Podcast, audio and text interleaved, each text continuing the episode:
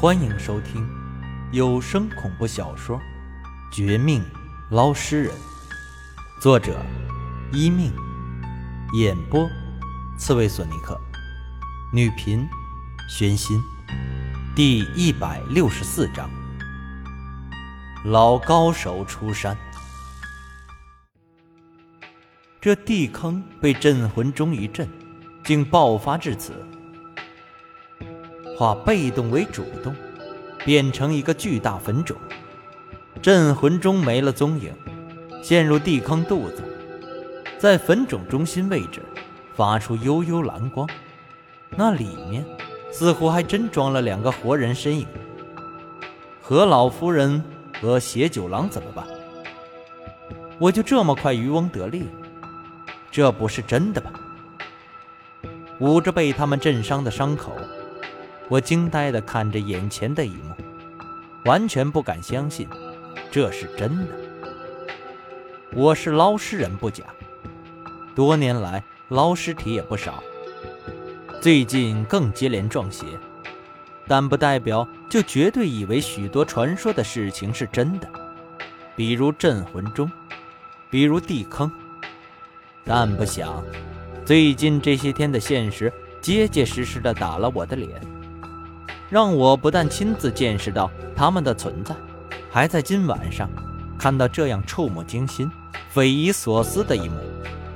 这便宜捡得真够快，比光速还快。除了没能拿到被邪九郎夺走的斩仙刀、钓鱼人铃铛之外，我可以说最大的受益者。他们二人的运气真够倒霉的，一个处心积虑。与虎谋皮，不惜害死自己亲生女儿；另一个谋算多年，没有被我拿下，却自己走霉运。因为触发镇魂钟，激起镇魂钟和地坑的冲突，而被吸进去。这事儿哪里说理去？就好像是老天爷暗中帮忙似的。但我信捞尸人技术，绝不信什么老天爷。虽然眼前这结果令我意外满意，但也隐隐觉得哪里不对劲儿。何老夫人不懂阴行这些事儿，不知道这些传说，因此被吸进去就罢了。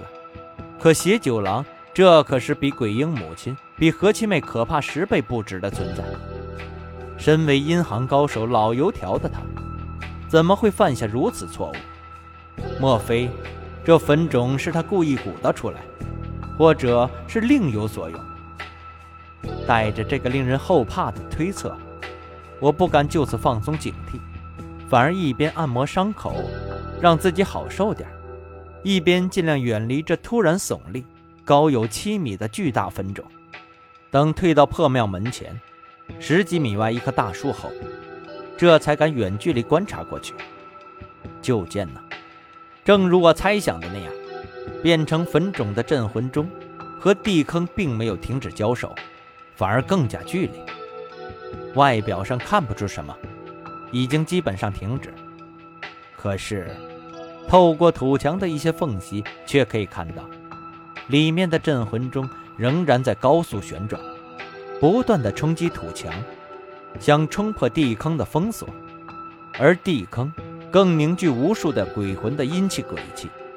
不顾他们的哀求，发疯似的从土墙内壁上抽出一根斜绿色的枝条，将那些鬼魂打得魂飞魄散，进而吸收他们的力量，对抗镇魂钟。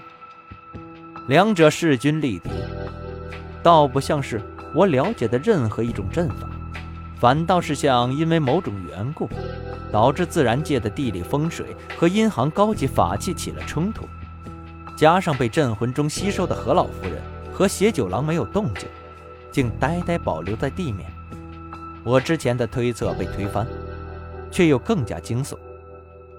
即便这坟冢没有继续对付我，我也是身心一震，背后一片冷汗狂流。一想到这趋势可能蔓延，可能危害到江城市区或者周边的路人，更是大感不妙。想了一想。眼看自己无力解决这等大事，也没法找回何九郎身上的斩仙刀、钓鱼人铃铛，只得重重叹息一声，就此下山。面对这样自然伟岸的力量交锋，我实在没有法子，唯一的办法就是赶紧回去，请教江城的其他前辈。好在，钓鱼人前辈虽然神志不太清晰，但每天都有一个小时左右的恢复。问他，应该可以得到一些解释。此外，这一次事情闹得这么大，江城其他银行高手前辈肯定不能隔岸观火，请他们出山的时候到了。心下如此一想，我飞快下山，不顾身上的重伤。第一时间返回家里，一边等天亮后钓鱼人前辈恢复神智，另一边也将这事告诉江城的几个前辈。那几人虽然法力法术不如钓鱼人，而且隐退多年，但好歹也是从前比较厉害的角色，和我们王家也有点交情，相信他们不会不管这事儿，尤其。这坟冢要是闹大，极有可能丢江城全体同行的脸，让全国其他地方的银行高手怪我们处事不力。果不其然，等我打电话过去，他们先是一震，然后没有半点犹豫，答应尽快过来帮忙。此外，为了确保这次事件的绝对保密、绝对安全，他们也嘱咐我千万不要报警。更不要将这事儿告诉普通的江城银行高手。原因很简单，他们不说，我都懂得。一方面，这几位前辈不想让手下门人知道太多，却又无力解决，引起恐慌；更不想让警方知道，却又无力出手，只能带来新的麻烦。银行的事儿，警方终究不好插手的。而另一方面，更重要的是，自我上次处理好鬼婴母亲事件后，我们王家在江城银行高手圈内名头打出去不少，成为新秀的代表之一。而这几位，因为享受晚年生活，没有太过关心这事儿，事后肯定被人说倚老卖老，不肯帮扶幼小，白白浪费一身的功力。面子上挂不住，而这事儿可一不可二。想来他们也不好意思继续让我一个晚辈出头，还是对付这种百年难得一见的地坑和镇魂钟的对抗事件。有了这几个门派前辈的帮忙，这一次的把握就大许多。只可惜虎妞他们还在忙活事情，赶不过来。不然，等这一次事件解决。也可以让他们一起出名。接下来，就看钓鱼人前辈怎么说。希望他老人家尽快清醒，给我更多的指点。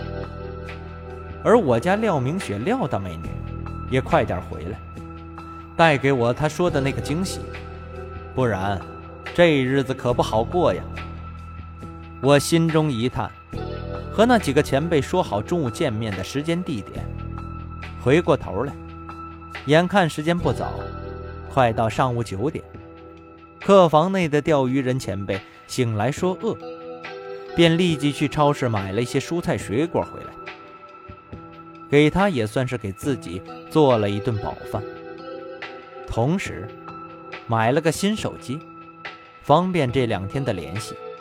虽然我不知道怎么处理破庙那边的事，但以我估计。没有三五天，甚至十天半个月，恐怕休想顺利解决。饭后，我本想提前出门，去碰头地方等那几个老前辈的，却不想，身后的房客脏乱差地板上，传来钓鱼人前辈意外的清晰的声音：“王清，你小子究竟去了哪里？怎么一身的死人气息？”是躺尸体睡觉去了吗？等等，不对，你身上的气息不只是死人的，还有镇魂钟和地坑。还有一个，我都忌惮三分的恐怖邪道。你告诉我，究竟发生了什么事儿？